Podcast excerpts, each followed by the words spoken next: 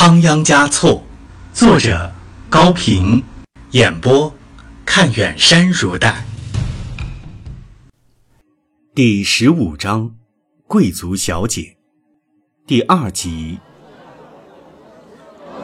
这位公子是我很好的朋友，恩人，佛爷，一般的善良，平常在家读书不大出来，没什么。大家喝茶，喝茶。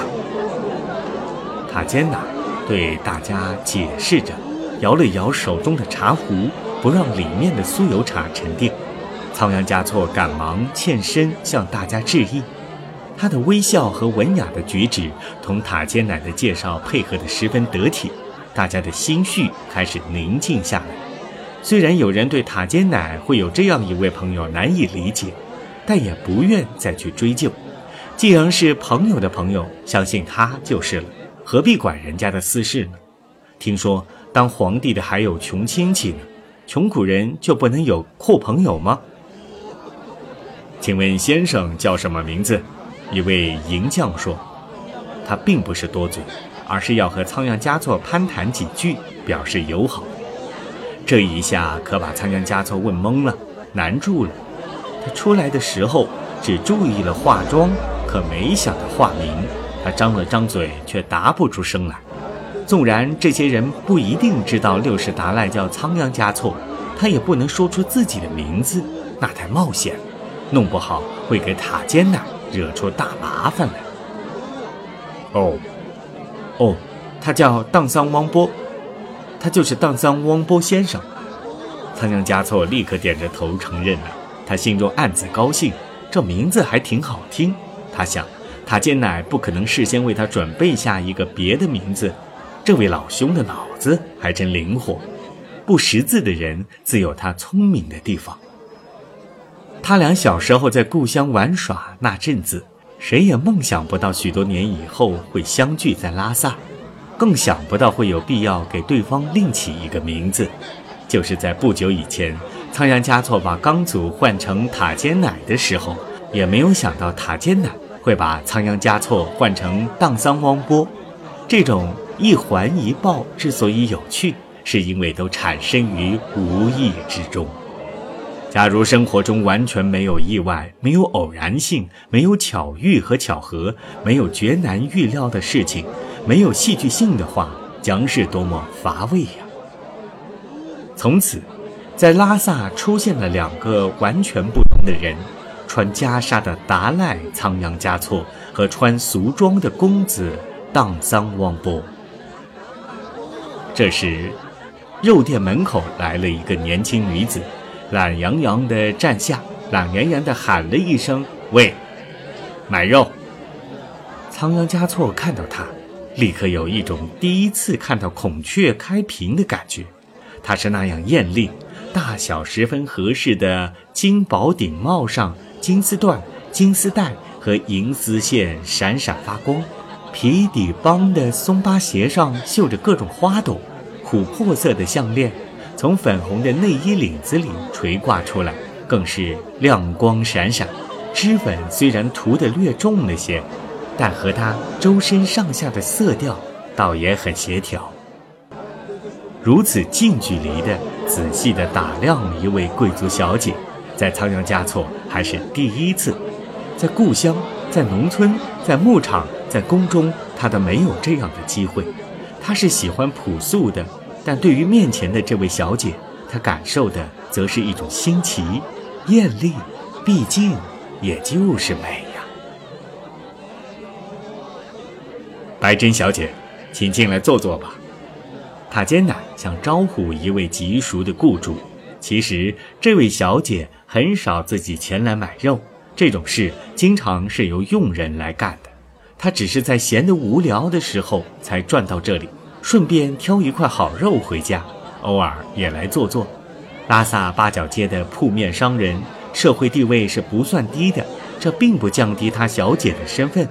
塔尖奶虽然还够不上是一个可以用敬语来称呼的商人，但也。不是拿靴子当枕头的贫贱之人了。白珍小姐往里面瞧了瞧，见乱哄哄的坐着几个人，不想进去。但她发现了仓央嘉措，认定是一位贵族青年，而且如此英俊，便又改变了主意，舒展了眉头走了进来。也许是基于异性相吸的原理，塔尖奶的几位朋友对于这位小姐比对仓央嘉措要礼貌一些，起码不含敌意。但是仓央嘉措并没有注意到这一点，也无心去做这种不必要的比较。他的注意力被吸引到这位艳丽的小姐身上。白珍显然是与仁增汪母截然不同的女人，娇小、丰满、妩媚，嘴角上挂着冷峻，额头上嵌着高傲，外貌是十八九岁的姑娘，却像是有着四五十岁的家庭主妇的智慧。在他身上，农村姑娘的憨厚被城里人的机敏代替了，不善交际的羞涩被见过世面的大方代替了。仓央嘉措又觉得他的服饰表现出热烈的色调，他的脸上却透出了不协调的冷漠，而冷漠中又泛着欲求。这一点是他从白珍朝他频频斜视过来的目光中觉察到的。公子，你会下棋吗？白珍不理睬别的人，径直向仓央嘉措发问，接着朝他嫣然一笑：“会。”仓央嘉措据实回答，不过棋道不高。他觉得这问题提得奇怪，于是反问道：“你问这个干什么？”白珍凑近仓央嘉措的耳边，用祈求的语调低声说：“我可怜的阿爸最爱下棋，他的腿有病，出不了门，总让我出来找人去同他下棋。你如果没有别的事情，就请到我家去做好吗？谢谢了，请不要拒绝吧。”仓央嘉措心想，难得他有这样的孝心。反正自己今天就是为了散心解闷才出来的，而且很久没有下过棋了，多认识一位新朋友有何不好呢？于是爽快地回答：“好吧，那就请你的阿爸多指教了。”仓央嘉措向塔尖奶说了再见，跟着白珍走出了肉店。塔尖奶的朋友们望着他俩的背影，有的微笑。有的撇嘴，有的摇头。白珍小姐是一个没落小贵族的独生女儿，住在离八角街不远的一座二层楼上，建筑有些旧了，也说不上豪华，但还清洁僻静。仓央嘉措感到，比起他的寝宫来，这间花花绿绿的闺房充满了生活的气息。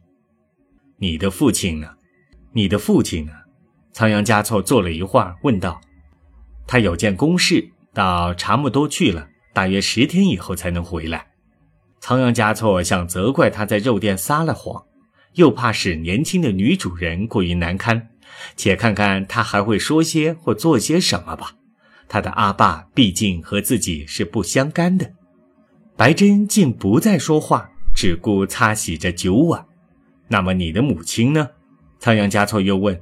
我有三个阿妈，白珍不动感情地回答着：“一个升天了，一个逃走了，还有一个，父亲始终把她带在身边。”白珍显然不愿对方过多的询问自己的家事，接着反问道：“你呢？你到底是哪家的少爷？”仓央嘉措没有瞎编的才能，也没有说谎的习惯，更没有回答这类问题的准备。他只说自己叫荡桑汪波，别的话。一句也不说。白珍对于拉萨的贵族姓氏知道的不少，而且从父母那里、从父母的朋友那里知道了多得可观的达官贵人家中的隐私故事。如果谁的名字前边不带上家族的徽号，以表明自己祖先的领地、庄园、世家、封号之类的话，他就不会承认你是贵族子弟。于是继续追问仓央嘉措说：“你怎么不说话呢？”你是于妥荡桑汪波呢，还是朗堆荡桑汪波，或者是多嘎荡桑汪波？也许叫，也许叫阿佩荡桑汪波吧。仓央嘉措还是不做回答。好吧，你不愿说出你的家族，一定有你的理由，别装哑巴了。我再也不问了。白珍勾了他一眼，慷慨地说：“好在我喜欢的是你。”而不是你的姓氏，对吗？他端来了饭菜，还有一大壶青稞酒，虽然说不上名贵，却比他宫中的饮食花样多些。白珍早已改变了他那懒洋洋的神态，热情地招待着仓央嘉措。两个人竟然对饮了三碗青稞酒，酒是那样甜美，浓郁的香气里夹杂着一点涩味。塔杰乃为他们挑选的牛肉也十分鲜美可口。已经快要到黄昏时分了，白珍还在向仓央嘉措殷勤地劝酒。仓央嘉措虽然有了几分醉意，但还清醒地知道是该回宫的时候了。不然，大门上了锁，盖丹找不见达赖，布达拉宫将可能出现一个骚乱之夜，那后果是不妙的。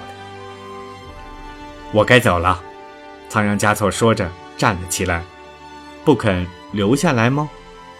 白珍撒娇地说：“不，呃，不是，我一定得回去。那么，你是不认我这个朋友吗？”白珍的声音里含着恼怒。“不不，我感谢你的感情。怎么感谢呢？什么时候来感谢？明天。”仓央嘉措觉得欠了他的情。好吧。明天我在家等你，看看你是不是个男子汉。话出口要兑现，刀出鞘要劈砍。我明天一定来。好，只要真不失信，线就不会丢丑。白珍扶着仓央嘉措的肩膀说：“你不想送我一件纪念品吗？”当然要送。俗话说，给情人送上一颗珊瑚，他也会当做无价之宝。给无意的人，就是送上万两黄金，他也不会说声谢谢。你可不要送我太贵重的东西哦，我是不缺钱的，我要的只是情谊。白珍说着，挨近仓央嘉措，扬起脸面，闭起眼睛，伸过来嘴唇。仓央嘉措醉得摇晃起来，他扶住白珍的双肩，白珍踮起脚尖，撅起嘴，两人亲吻起来。屋子暗了下去，太阳已经落山，仓央嘉措才匆匆忙忙地下了楼，迈开轻飘飘的大步，踩着落日的余晖走回宫去。